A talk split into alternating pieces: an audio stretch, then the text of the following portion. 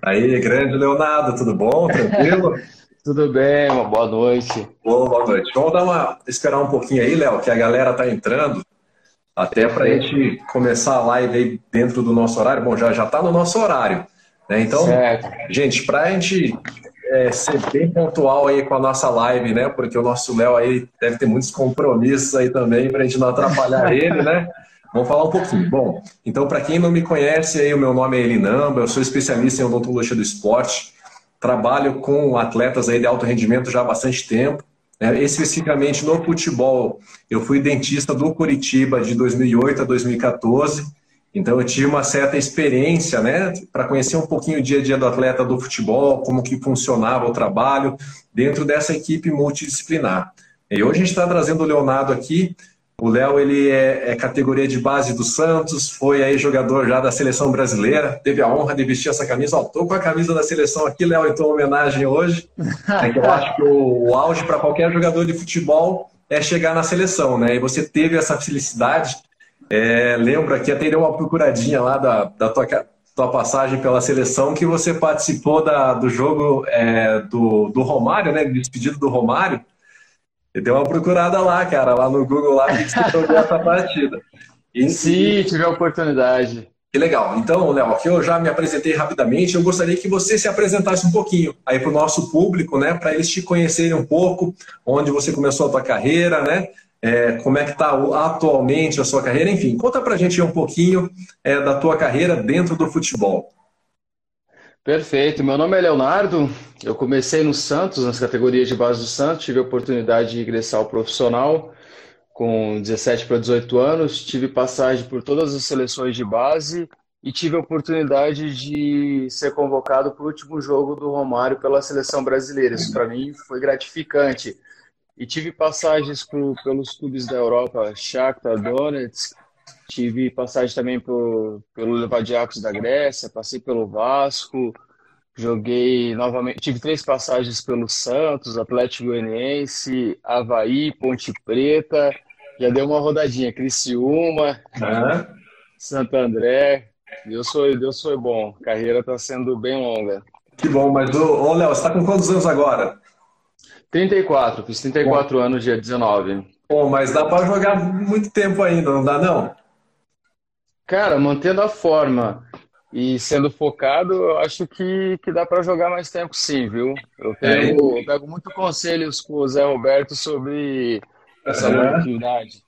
Isso aí. Ó, gente, a gente teve uma conversa aí com o Zé Roberto, Zé Roberto que jogou seleção brasileira e participou de Copa do Mundo, é um grande amigo do Léo também, né?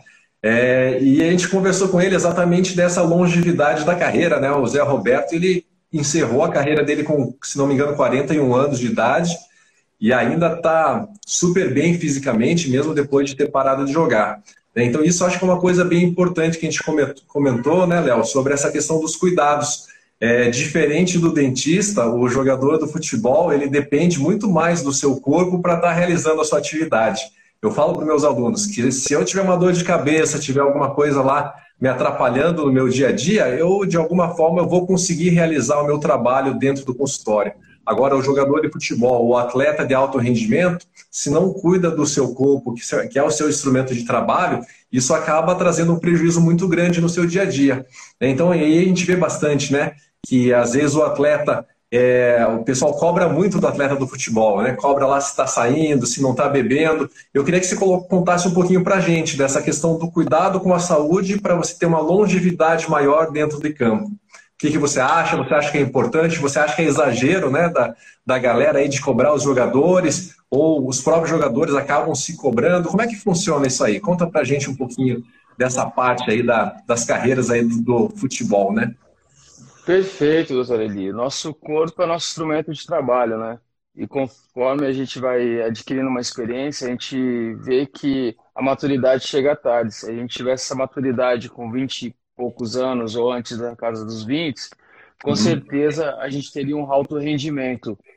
E eu acho que em todos os aspectos, uma noite bem dormida você faz uma diferença. Entre uhum. os 20 e 25 anos, parece que não. Mas uhum. você vai agregar muito para após os 25. Você vê que a baixa física dos atletas é depois dos 25 anos. Você vê um jogador, às vezes, que está acima um pouco do peso, ele consegue manter um padrão até os 25 anos. Depois começa a ter problema com lesões, parece que está carregando uma mochila que o corpo já não suporta mais. E eu acho que todos os cuidados são necessários, desde odontológicos a, a uma medicina mais avançada, sabe? Mais detalhada. Ah, com certeza. É, e isso a gente vê, né, que hoje a odontologia do esporte ela é uma nova especialidade da, da nossa área e ela vem sendo introduzida em, em diversos clubes. Eu não sei se dentro dos clubes que você passou, você teve alguma experiência com essa parte odontológica. E se teve, eu gostaria que você contasse um pouquinho para a gente. Né? Porque às vezes o que acontece? Às vezes o clube acaba terceirizando um pouquinho esse trabalho odontológico, ao invés de de colocar um profissional especializado dentro lá do CT ou dentro do próprio clube. Você teve alguma experiência com a parte odontológica em algum clube que você passou, tanto aqui do Brasil quanto fora, Léo? Então, nem todos os clubes eu tive essa, esse serviço disponível. Uhum. Fora é uma coisa muito particular, que eles acreditam que você se faz como profissional, né? Então, muitas das vezes, até mesmo o seu equipamento, você tem que zelar por ele Aqui a gente está acostumado com roupeiros e com pessoas que cuidam já para isso, capacitadas para isso. Nos clubes no Brasil, a maioria das vezes eu tive esse trabalho odontológico, até mesmo como prevenção. Mas em alguns clubes fora, não. Ah, que legal. Então você percebe que até culturalmente é um pouco diferente o que a gente apresenta aqui no Brasil, o que eles consideram lá como questão de saúde fora do Brasil, né? Então, como você falou, aqui no Brasil você tem o roupeiro, o pessoal acaba cuidando um pouquinho mais disso aí. É, acho que até a responsabilidade não é tanto do atleta, mas fora é, eles têm uma cultura um pouco diferente, né? Pelo que eu entendi. Fora ele o, não tem essa questão do roupeiro, é você que acaba cuidando do seu material. É isso mesmo? Sim, eu acredito que são filosofias diferentes, né? Você tem um atleta profissional fora que tem que cuidar desde a chuteira uhum. até a sua vida externa. Então, assim, fora um exemplo, não tem concentração. Aqui no Brasil se concentra dois dias. Fora não, você chega no horário do almoço para um jogo às quatro ou seis horas da tarde, entendeu? Uhum. Então, assim, você cria uma responsabilidade profissional, você sabe que você tem que dormir antes, você sabe que você tem que zelar pelo seu corpo, a alimentação, você não está se alimentando toda hora no clube. É diferente no Brasil, até mesmo pelo clima e, e pelas opções, né? Que eh, muitas das vezes a gente fala que não são tão favoráveis para atleta. Uhum. É isso aí, isso aí a gente consegue perceber bastante mesmo, né? Mas várias coisas que você colocou, eu acho bem importante, principalmente a questão do sono, né? É, hoje a gente sabe que durante o nosso sono, o nosso corpo ele acaba liberando alguns neurohormônios que são responsáveis pelo processo de reparo da nossa musculatura. E o atleta, querendo ou não, ele acaba ocasionando microlesões na sua musculatura durante os treinamentos. Então, se ele acaba tendo uma noite mal dormida, às vezes ele não entra naquela fase do sono que é responsável pela liberação desses neurohormônios que vão fazer essa reabilitação muscular, né? Então, a gente percebe hoje que o atleta de alto rendimento, qualquer fator pode determinar uma fadiga da musculatura de forma precoce, o início de uma lesão. Né? E hoje tem muita relação com a parte odontológica com as lesões que ocorrem nos atletas. Então, eu percebia lá no Curitiba que às vezes o atleta se lesionava, é, fazia todo o tratamento, fisioterapia, tudo certinho. Depois de um tempo lá voltava. Primeiro pique que dava, acabava se lesionando novamente. E muitas vezes poderia estar acondicionado a um problema odontológico, um processo inflamatório presente nesse atleta, né? Por isso que talvez é importante mais desse trabalho preventivo com atletas de alto rendimento. É, é, é outra coisa que eu queria estar te perguntando com relação a essa parte preventiva eu acabo atendendo alguns lutadores, pessoal do Vale Tudo também.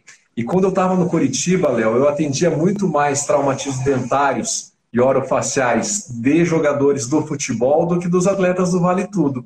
Né? Então, a gente consegue responder um pouquinho isso porque a gente sabe que no Vale Tudo o atleta já está preparado para receber chute, soco, ele, ele é obrigado a estar tá utilizando um protetor bucal. Então, ele usa o protetor bom ou ruim, ele acaba usando no treinamento e nas lutas. E já no futebol isso acaba não acontecendo, até por uma questão muito cultural. Né? Mas é, eu atendia muito traumatismo dentário de jogador de futebol, porque vocês não estão esperando esse trauma, né? Tá correndo lá, né? De repente o zagueirão vai lá, levanta o cotovelo, né? normalmente o zagueiro que acaba fazendo isso, né? E acaba acertando o atacante, o atacante às vezes vai lá, sobe para dar uma cabeçada com o cotovelo alto também.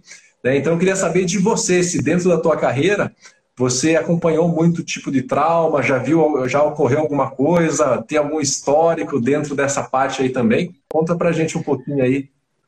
Você tocou num ponto importante, porque o contato é muito grande no futebol. Eu uhum. brinco com as minhas filhas que eu acho que eu tenho mais de 43 pontos no rosto, sabe? Caramba! Aqui na região da boca são seis externos, é, sete internos, na lateral mais dois, eu tenho aqui nas sobrancelhas. Uhum. Então são coisas que a gente não está não tá preparado, né? acredito que, diferentemente dos lutadores, a gente não sabe apanhar. Uhum. Os protetores fazem muita diferença, porque Cara, quando você toma um trauma na boca, eu já vi amigos quebrar essa parte aqui, ó, uhum. e, e ter e sofrer consequências assim, sequelas muito grandes, de, de perder quase dois meses por uma cicatrização e fora perder dois, três dentes assim por uma falta de prevenção. Aí depois eu comecei a perceber que você vai criando uma certa maturidade, você vê que as coisas são necessárias, né?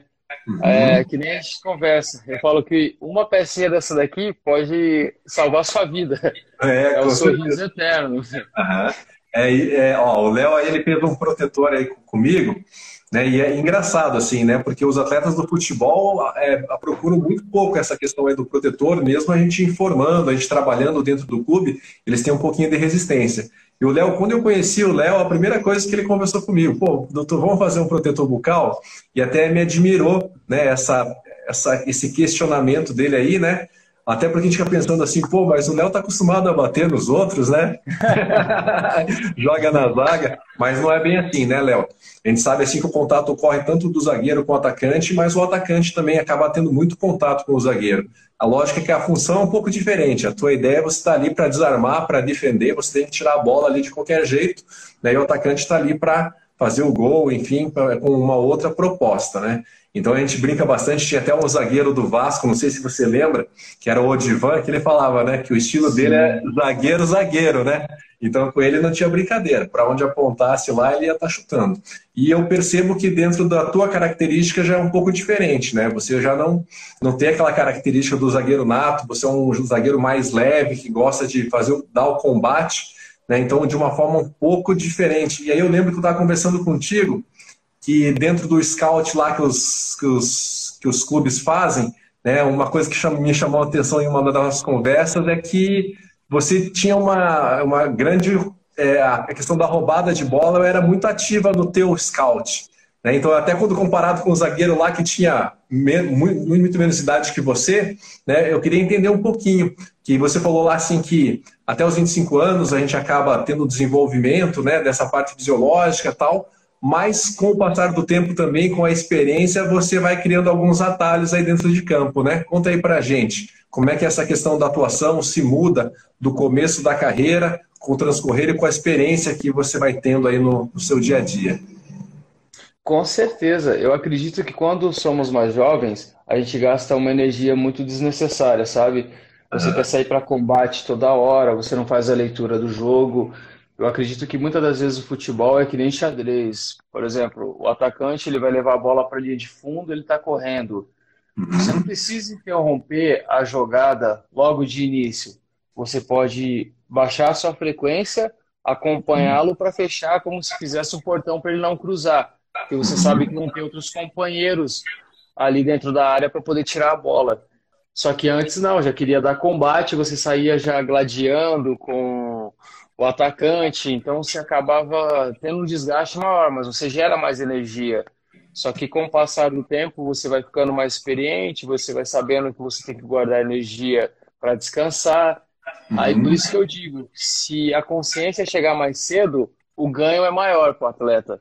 O ganho ah. com certeza é maior e você vai ter mais disposição para uma roubada de bola, uma jogada individual central, onde que você encontra o atacante de frente como se fosse na linha da grande área, linha de grande área nas laterais. Então, assim, você dando combate ali dentro daquela área, com certeza você não vai correr tanto risco de tomar o gol. Ah, sim. Então, assim, a gente vê que hoje é, a preparação física mesmo, é, a gente tem que levar em conta vários detalhes, né? desde a parte alimentar, da parte de recuperação, o próprio treinamento físico mesmo.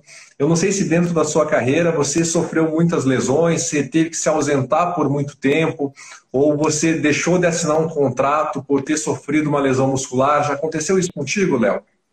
Sim, sim, eu já passei por, por lesões sérias que muitas das vezes a gente acha que que está sabendo de um certo nível, mas na verdade não está. Não são todos os médicos, todos os clubes que têm uma aceitação, até mesmo por algumas coisas que, que tratam mais em longo prazo, como você cuidar de um nível hormonal, você fazer uma preparação diferente.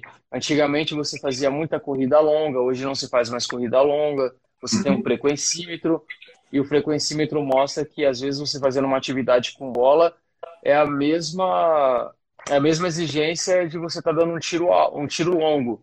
Uhum. E isso é muito bom. Isso está modernizando o futebol, ainda mais com os clubes da Europa que tem muita posse de bola. E eu acho que quem ganha é a nova geração, que o espetáculo fica mais agradável, fica mais rápido com a tecnologia, com as chuteiras que tem hoje, com as uhum. bolas, com os gramados que são muitas das vezes meio sintéticos e meio naturais. Eu acho que isso é sensacional. É, acaba mudando bastante mesmo, né? Hoje a gente vê que acaba evoluindo bastante é, dentro dessa questão, né? É, e você vê assim que a preocupação é, do atleta com a lesão é muito grande, porque às vezes você deixa de assinar um contrato por causa de estar machucado. É, no seu caso, você já tem uma carreira consolidada, as pessoas já conhecem o seu trabalho de alguma forma. Né? Mas quando eu trabalhei lá no Curitiba, atendia-se muito aos meninos da categoria de base, né? E às vezes esses meninos da categoria de base é, têm uma chance para estar tá mostrando ali o seu futebol, muitas vezes para estar tá assinando um contrato um pouquinho mais longo com o clube, que vai acabar sustentando essa carreira por mais tempo. Então você veja isso a importância de você preservar esse atleta para que ele não sofra nenhum tipo de lesão, para que ele consiga né, participar de todas as atividades de uma forma é, mais adequada. Né? É, qual que é o tempo que você ficou, assim, o maior tempo que você ficou fora do gramado por causa de uma lesão, Léo? É, foram sete meses. Eu tive um rompimento de semitendinoso na uhum. posterior da coxa e, e acabei por, por um excesso meu é, e também do, das pessoas competentes, tentando voltar antes. Só que assim, a gente estava fazendo uma leitura, tendo um diagnóstico de um exame que, na uhum. verdade, não estava apontando com exatidão. Então, você voltava depois de dois, três meses uhum. e sentia novamente. Tipo, a lesão estava mais acima e a gente estava conseguindo enxergar somente o sangue embaixo. Entendeu? Uhum. Isso é, é horrível, porque você fica oito meses parado você perde um patamar de contrato, você perde um time de poder estar atuando em alto rendimento, você tem que ir por escalas, ganhando confiança novamente. E sobre as categorias de base, eu comecei a perceber que na Europa eles colocam muito posse de bola e parte técnica nas categorias de base para você não exigir tão fisicamente, que eles querem que eles tenham a técnica desde pequeno porque uhum. o condicionamento físico você consegue ganhar com mais facilidade, que são movimentos naturais, né? A uhum. técnica não, depende muito do dom e do treinamento. Então, se você treinar bastante a parte técnica, eu acho que se os clubes começarem a fazer isso, como muitos já fazem, uhum. é, com certeza teremos profissionais de mais qualidade. Ô, Léo, bacana isso aí que você falou. Né? Então, assim, a gente vê essa evolução do, dentro do próprio futebol. Uma das coisas que você comentou foi essa relação de treinamento. Então, no começo lá se fazia muito tiro longo, né, em grande extensão. Agora, hoje, o trabalho já é feito de forma diferenciada. Eu percebia também que dentro dos clubes, eu não sei se isso é diferente aqui no Brasil e na Europa, mas se fazia trabalhos específicos também de acordo com a tua posição. Então, o zagueiro faz um trabalho, o lateral, que ele tem que correr às vezes mais, né? a parte aeróbica às vezes é um pouquinho mais puxada, o centroavante, o volante, ele que é muito mais a parte de explosão, faz um trabalho diferenciado. Você percebeu isso durante todos esses anos que você né, tá, atuando ainda, mas dentro dessa tua experiência dentro do futebol? Sim, com certeza. Isso para minha vida eu carrego desde pequeno esse aprendizado, porque uhum. os treinadores eles colocam o seu linear de um defensor é mais explosivo, né? Você tem que dar o, o, o pique para desarmar, para ação. O lateral não, tem que ser mais volumoso. Ele tem que ir, tem que ter uma sequência. O, o meia, o atacante de área já é mais semelhante que o zagueiro, é mais para horas exatas. E assim, eu acredito que você treinando exatamente aquilo que a sua posição pede, com certeza você vai atuar em mais alto nível. Porque se você começa a trabalhar muito um zagueiro que é fibra explosiva, você uhum. trabalhar a fibra lenta, que é corrida longa, uhum. automaticamente ele vai ficar lento, né? Então eu acredito muito nisso. Ah, isso é bem legal. Você falou a questão das fibras. Atualmente a gente fez um teste genético aí contigo, né? O doutor Adriano aí fez a coleta aí do seu material, estava lá junto com ele, foi muito bacana. É, e dentro dessa coleta do, do teste genético, a gente acaba descobrindo, descobrindo exatamente qual que é o tipo de fibra que prevalece dentro da tua composição genética, né? E me parece que no teu resultado a tua fibra predominante é a fibra intermediária. É isso mesmo? Eu acho que foi intermediária. É isso mesmo. É, então, a fibra, a fibra, intermediária, para quem não sabe, é aquela fibra que é, se adequa tanto à parte de resistência quanto de explosão. Então, no teu caso, né, isso é fundamental, porque o zagueiro ele tem que ter essa questão da, da explosão para dar aquele bote ali no atacante, mas às vezes tem que correr atrás dos atacantes também, por um longo período aí, né? Às vezes fazer uma marcação de zona, ficar acompanhando, porque às vezes quando a pessoa está assistindo ali o jogo, ele acha que a marcação é aquela só quando você vai lá dar aquele bote para estar tá roubando a bola. Mas às vezes não consegue enxergar que o zagueiro tem que ficar acompanhando o, centroavante de um lado para o outro, correndo atrás lá dos centroavantes também, né? Com certeza, eu brinco com os meus amigos que muitas das vezes a gente está assistindo futebol assim, eu vejo os zagueiros marcando o Messi, o Neymar, o Cristiano Ronaldo, uhum. os jogadores de alto nível, alto nível, e eu vejo que eles estão parados e já estão marcando, cara, já estão se desgastando, porque a atenção que exige é muito grande. Você pega a frequência cardíaca deles deve estar muito alta, como se estivesse correndo. Então isso dá, traz um desgaste também. E eu acredito que você, acho que a genética foi boa comigo nesse sentido, para essas duas atividades eu poder fazer com um, um pouco de excelência, sabe? E isso é. acaba me ajudando muito. Acho que isso que vai prolongar minha carreira durante um bom tempo. É, então, na verdade, assim, você vê hoje o Léo está com 34 anos, ele acabou fazendo esse teste genético para visualizar essa composição de musculatura, a queda de gordura, enfim, tudo isso que a gente encontra dentro dessa avaliação. O ideal seria que esse exame fosse feito lá na tua categoria de base, né, Léo? Porque daí a gente Sim, poderia estar direcionando o teu potencial de acordo com o teu perfil. É, é, lógico que hoje você já tem uma carreira estabelecida e a gente consegue realmente ver que o teu perfil genético condiz com a tua posição dentro de campo. Mas isso às vezes acaba não batendo. Em determinados atletas pode ser que ele esteja jogando numa posição que não favoreça tanto ele em decorrência do perfil que ele apresenta geneticamente, né?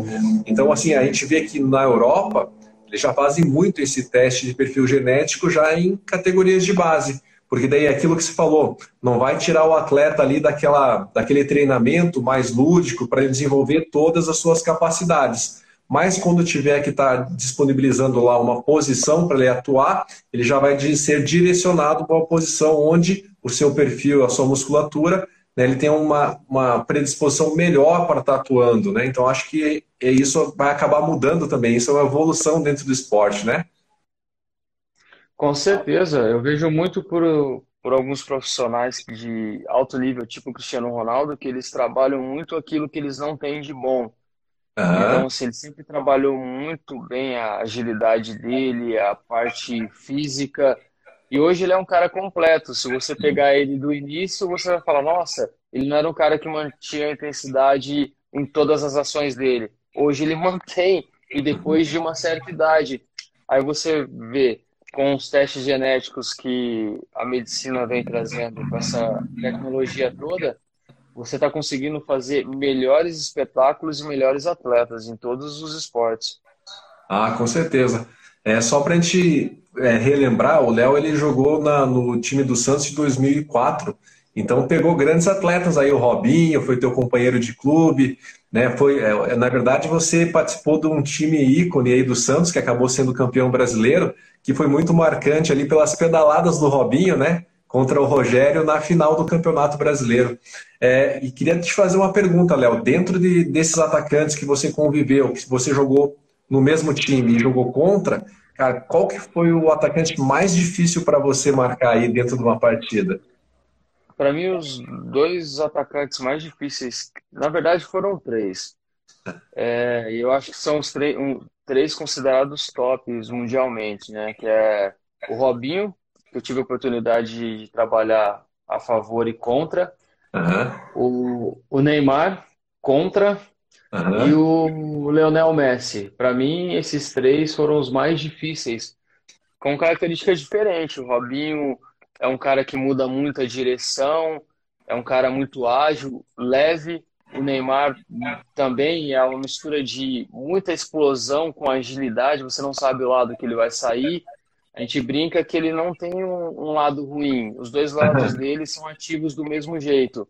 Uhum. Tem duas mãos direitas ou duas mãos esquerdas ativas, né? Uhum. E o Messi, que é uma característica totalmente contrária, que é pequeno, ele carrega, tem uma condição de bola em alta velocidade, muda de direção e tem um gatilho curto. Ele consegue chutar a bola sem alavancar a perna muito para trás. Automaticamente ele carrega e já consegue chutar, como uhum. se fosse um pimbolinho, aquela jogada curta. Então, para mim, foi um dos mais difíceis que eu, que eu tive a oportunidade de enfrentar.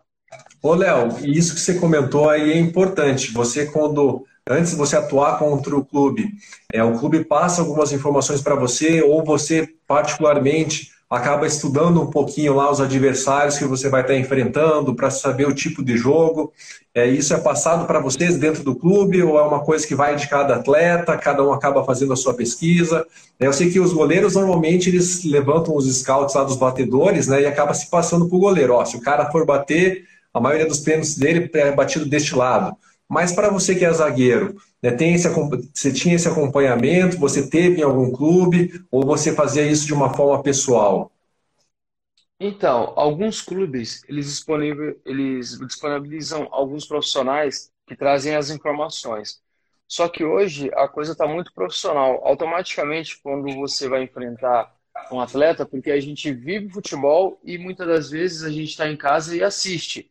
Então, assim, o Campeonato Brasileiro, um exemplo, todo mundo joga contra todo mundo. Então, uhum. uma hora você, tá, você vai estar tá em casa vendo duas equipes que você vai enfrentá-los ainda. Uhum. Então, você uhum. sabe as características do, do atacante, do, do meia, e muitas das vezes são companheiros que, com esse tempo de futebol, você vai conhecendo, você sabe que às vezes é um cara mais clássico, é um cara que não corre tanto. Muitas das vezes é um cara que você sabe que nos 30 primeiros minutos ele vai dar a vida, que é um cara muito ativo, que cons consequentemente ele vai sair no segundo tempo.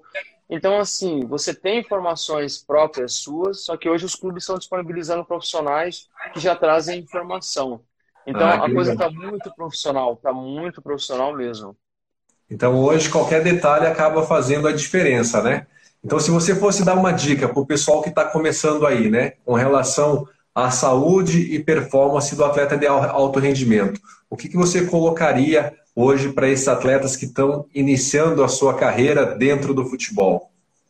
Essa semana eu recebi um, uma pergunta, uma mensagem no meu Instagram, e eu achei assim sensacional. O menino ele perguntou para mim assim: qual a dica que você me dá para me tornar um jogador profissional? A primeira ah. coisa que, que me veio na mente são coisas que o Zé Roberto fala para mim, que sempre fala, fala assim para todo mundo você tem que fazer renúncias para querer aquilo que você quer. E você uhum. tem que abrir mão. Muitas das coisas você tem que abrir mão de uma certa alimentação para você ter um corpo saudável. Muitas das vezes você tem que abrir mão de uma noite não dormida para uma noite bem descansada. Então, assim, a partir do momento que você tiver esse foco, que você focar, que você entrar na linha do trem, com certeza as coisas vão acontecer. Muitas das vezes não acontece da maneira que a gente quer no momento. E muitas das vezes acontece muito antes. Futebol é dinâmico, treinamento, a vida de atleta é dinâmica. Mas eu digo, se você estiver preparado para a oportunidade, esses dias, ontem a gente estava conversando com, com alguns amigos, a gente estava batendo um papo, e a gente falando que o Alex, o zagueiro que jogou no Chelsea, jogou seleção brasileira, Milan também, ele tinha sido emprestado dos juniores do Santos para jogar no Jabaquara. E ele fez um coletivo contra o Santos, só que o Santos profissional. E o Emerson Leão, que era o treinador da época, pegou e gostou dele. E no outro dia mandou ele treinar com o profissional. Ou seja, ele não serviu para os juniores, mas ele serviu para o profissional. Mas uhum. ele era um cara que era focado e ele estava preparado para o momento. Você imagina se ele não tivesse preparado para o momento e ele não fizesse um bom treino, se o corpo dele não tivesse preparado para aquele momento de exigência máxima. Então isso vem muito na minha cabeça e me passa muito a, a carreira do Zé Alberto. Eu sempre vi ele trabalhando, sempre vi ele treinando, Ricardo Oliveira, são pessoas assim excepcionais. Então eu olho e falo isso para todo mundo. Se você tiver renúncias na sua vida e saber que você tem que abrir mão de certas coisas para ter outras, no final da, das contas você vai conseguir ter uma vida totalmente saudável e satisfeita, profissionalmente e socialmente. Ah, isso acho que é muito importante mesmo, né, Léo? É, isso, na verdade, não é só no futebol. Eu acho que é em qualquer profissão né, que você escolhe, você tem que fazer algumas renúncias, algumas escolhas, para que você realmente consiga conduzir a sua carreira é, da melhor maneira possível, né? É, a gente vê, na verdade, que existe uma concorrência muito grande é, dentro do futebol, assim como em outras profissões também, né? É, e o quanto é importante essa dedicação, essa disciplina, é, e o quanto é importante essa correlação que a gente tem com os outros profissionais da saúde. Quanta coisa que você, como atleta de futebol, acabou aprendendo durante a sua carreira em virtude do teu dia a dia com o clube, né? Então, se perguntar um pouquinho lá, você já tem um, um, um, bom contato com a fisioterapia, com a parte da recuperação, hoje você já vê a importância da proteção, né? É, do, do, protetor, por exemplo, né? Foi me procurar para confeccionar um protetor bucal. Então, percebam o quanto que a gente vai evoluindo, né? É, e o esporte vai evoluindo junto com a gente também, né? Então, antes, dentro do clube, se você lá observar, o que, que tinha no clube? Tinha o médico, tinha o fisioterapeuta, né, o preparador de goleiro. É, hoje, o que a gente tem no clube? A gente tem o médico, tem o fisioterapeuta, tem o preparador de goleiro, tem o, o dentista, tem o podólogo, né? Eu brinco sempre Sim, lá no, no Atlético.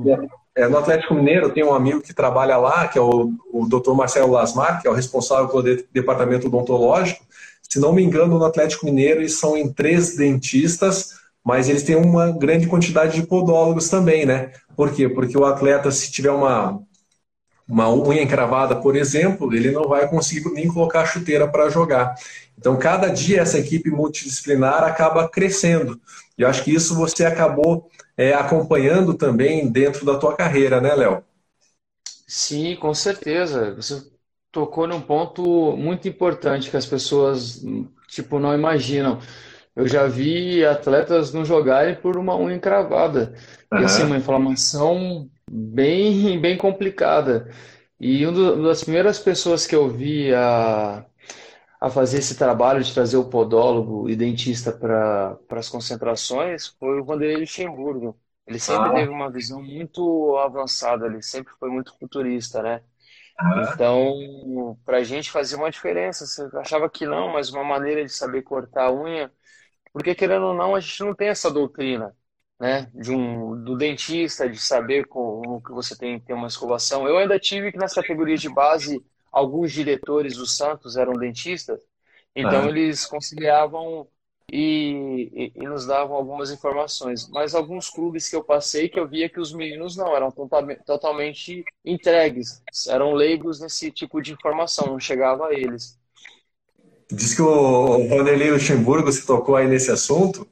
Diz que o Vanderlei Luxemburgo lá que não admitia que o jogador não jogasse por causa de uma unha encravada, né? Então ele cobrava muito, inclusive nos clubes que não tinham o trabalho do podólogo, ele, acaba, ele acabava levando a sua própria equipe é, para essas equipes desportivas também. É isso mesmo, Léo?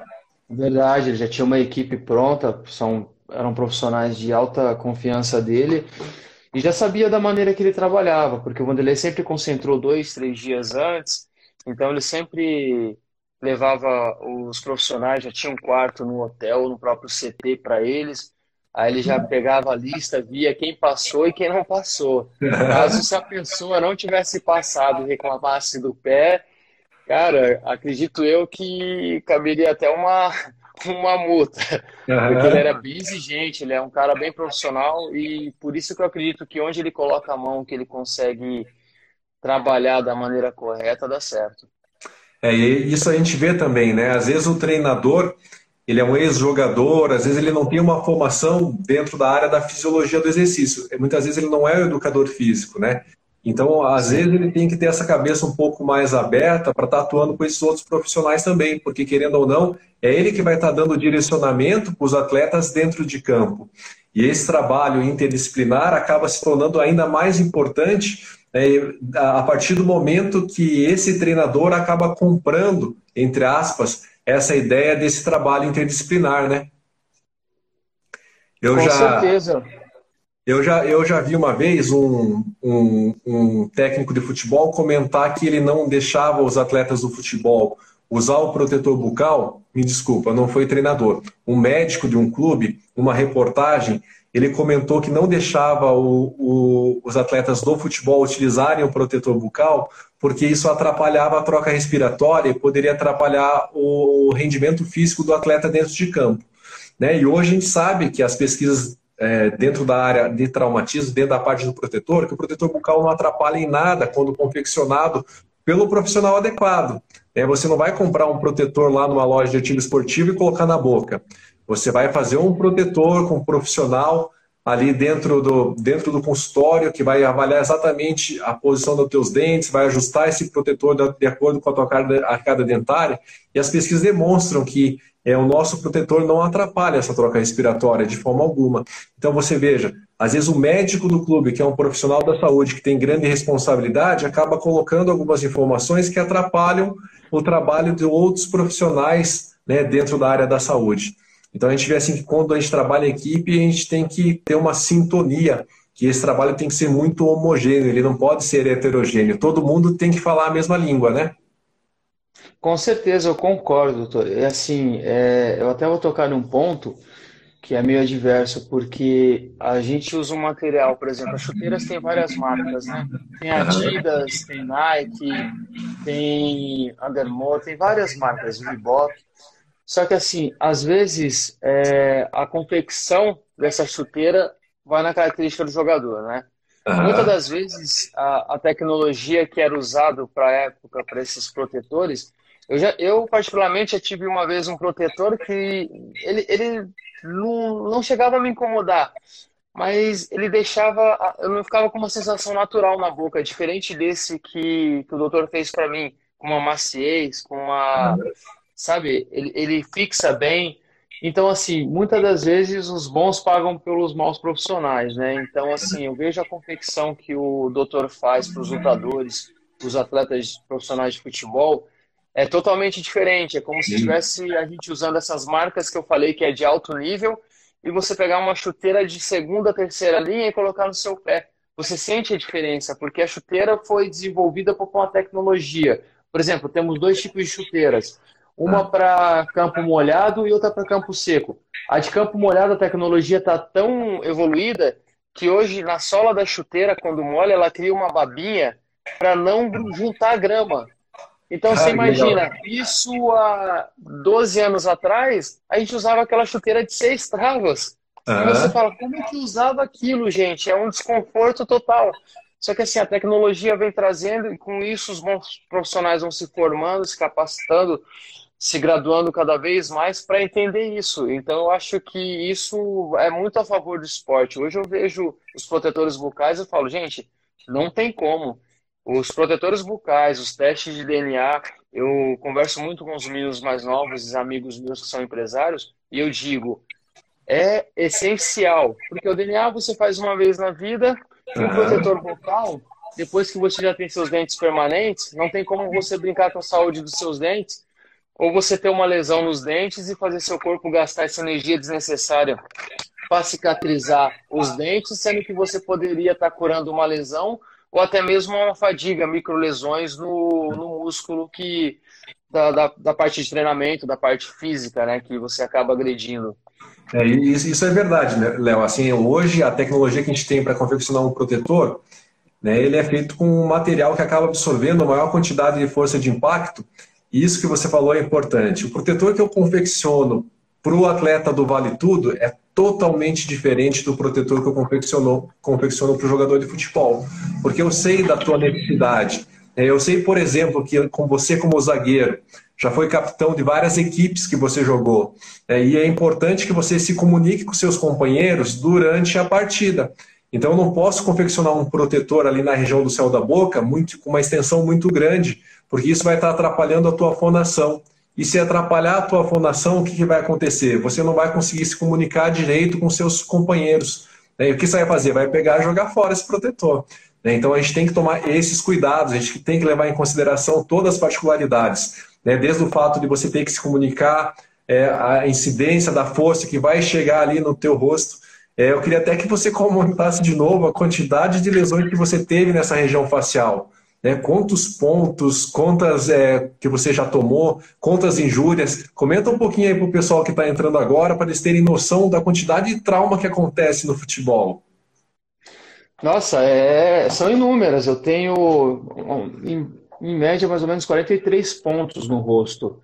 Caramba. Eu tenho pontos laterais aqui nos supercílios. Eu tenho um ponto aqui que, nossa, foi uma baita de uma abertura que eu tive, faltando três minutos para acabar o primeiro tempo. Eu estava jogando no Criciúma. Uhum. Aqui foram sete externos, seis internos. Tem mais aqui, tem um pontos pelo, dividido pelo rosto todo. Eu falo para minhas filhas que o papai é o Frankenstein. Porque é uma coisa que você acaba tendo contato e assim, o contato, você não se prepara para o contato, porque o seu foco maior é a bola. Uhum. Né? Às vezes você ergue o braço, você vai se proteger erguendo o braço. Só que muitas das vezes o raio de proteção sua, seu não é maior do que aquele do, do rapaz que está indo. Às vezes entra, se encaixa, são duas pontas. E eu uhum. acho que é muito complicado, ainda mais bater essa região. Já tive amigos que fraturaram o rosto, que perderam dentes. E isso acaba fazendo você perder uma boa parte do campeonato e sua vida profissional. E outra coisa também que é a sua, a sua parte física, a sua aparência, né? Uhum. E acaba não ficando do mesmo jeito, você perde um dente, um, um dente perfeito seu e acaba tendo muitos problemas futuros. o pessoal tá brincando aí, Léo, que diz que quem tem trauma dele são os atacantes. É isso que a gente estava comentando, né? Apesar do Léo aí estar tá jogando como zagueiro. Opa, vamos esperar um pouquinho aí que eu acho que caiu a conexão aí do Léo. Vou aproveitar para responder aí, ó. Enquanto caiu a conexão do Léo, teve uma pessoa que perguntou se conhece algum jogador. Ah, voltou aí, Léo? Voltou, voltou. voltou. Então, Léo, então até estava respondendo aqui uma pergunta, enquanto você estava um pouquinho fora do ar aí, é, de uma pessoa que perguntou, não lembro quem que era, se, se tem algum atleta do futebol que acaba utilizando o protetor bucal, né? Então, isso que a gente estava comentando. Hoje não é cultural do futebol usar o protetor, mas se vocês viram aí com o Léo, a quantidade de traumatismos que ocorrem nessa região orofacial, né? É, tem um atleta que jogou no Curitiba, que ele era atleta do Palmeiras, que é o Amaral. É, ele é volante, ele ainda está em atividade, ele sofreu um traumatismo quando estava jogando no Curitiba. Eu não era mais dentista do clube, mas o pessoal lá da área médica me conhecia. Então, quando ocorreu o trauma, eles encaminharam o atleta para fazer uma cirurgia com uma bucomaxilo, que inclusive é amiga minha, a doutora Luciana Signorini, e depois ela me encaminhou para confeccionar o protetor. Quando eu confeccionei o protetor para ele, eu falei assim: ó, Amaral, esse protetor que eu vou confeccionar para você, ele não vai ser tão confortável, porque eu vou ter que aumentar um pouquinho aqui a, a, a espessura desse protetor em decorrência do trauma que você teve, para proteger, é, proteger essa região, caso você volte e ocorra um novo trauma, para que não ocorra a recidiva de fratura. Ele disse, não, doutor, não tem problema, pode reforçar um pouquinho aí. Fiz um protetor para ele. Falei assim, então agora todos os treinamentos só com protetor bucal. E aí ele tava tendo que ia ter que tirar os pontos, tal, ia mudar, estava com uma contenção, uma amarração ali nos dentes de metal que ele ia tirar daqui uma semana. Então eu tive que fazer um protetor, e depois de uma semana tive que moldar e fazer um novo protetor para ele. É, dentro desse período, quando ele retornou para o consultório, eu perguntei, e daí, Amaral, como é que foi aí a experiência? Se acostumou com o protetor? Eu disse, não, doutor, foi tranquilo. Mas ele comentou que no primeiro dia de treinamento, quando ele subiu para dar uma cabeceada no treino, um companheiro de treino deu uma cotovelada nele sem querer e atingiu a mesma região né, que ele tinha fraturado. Pessoal, doutor, então imagine se eu tivesse sem o protetor. Depois disso, né, lógico, ele já teve que se ausentar de algumas partidas por causa desse trauma, aí nunca mais ele deixou de usar o protetor. Usava em todos os treinamentos, né, mas por quê? Porque ele sofreu um trauma que acabou né, é, é, trazendo uma consequência muito grande para a carreira dele. Então ele teve que aprender, infelizmente, da pior maneira. Tanto que ele falou, pô, doutor, se eu soubesse disso antes, né, ia estar tá usando o protetor né, desde quando eu comecei lá na minha categoria de base, mas nunca ninguém me falou isso. Aí quando estava acabando o ano, o Amaral voltou lá no consultório, falou assim, ô doutor, quero fazer mais dois protetores. Eu falei, não, cara, não precisa fazer não. O protetor que eu fiz para você vai demorar um pouquinho ainda, né, para desgastar. Você pode usar por mais, um, por mais um tempo. Aí ele comentou o seguinte: não, doutor, é porque está acabando o meu contrato aqui com Curitiba e eu não sei se o clube vai renovar ou não o meu contrato. E aí eu não vou saber lá se no outro clube que eu for, se eu vou ter a disponibilidade de encontrar um profissional que trabalhe dentro dessa linha. E aí eu fiz mais dois protetores para ele. Ele foi voltou para o Palmeiras. É, o último clube que eu lembro que estava jogando era na Chapecoense. E se você acompanhar o Amaral, todos os jogos dele, ele joga com protetor bucal. Treina e joga com protetor.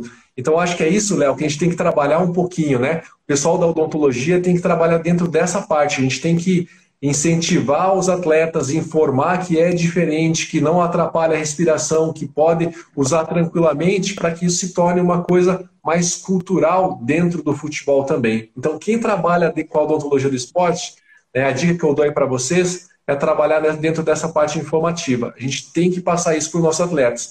Você veja que o Léo hoje, ele é um formador de opinião também. Se ele está dentro de um clube, se ele está conversando com alguém, ele já vai conseguir estar tá indicando para esse atleta a importância desse trabalho. Não é verdade, Léo? Com certeza, e eu digo que faz a importância, é, é, é fundamental para a vida de um atleta. Se eu soubesse disso antes, com certeza, doutor, eu usaria.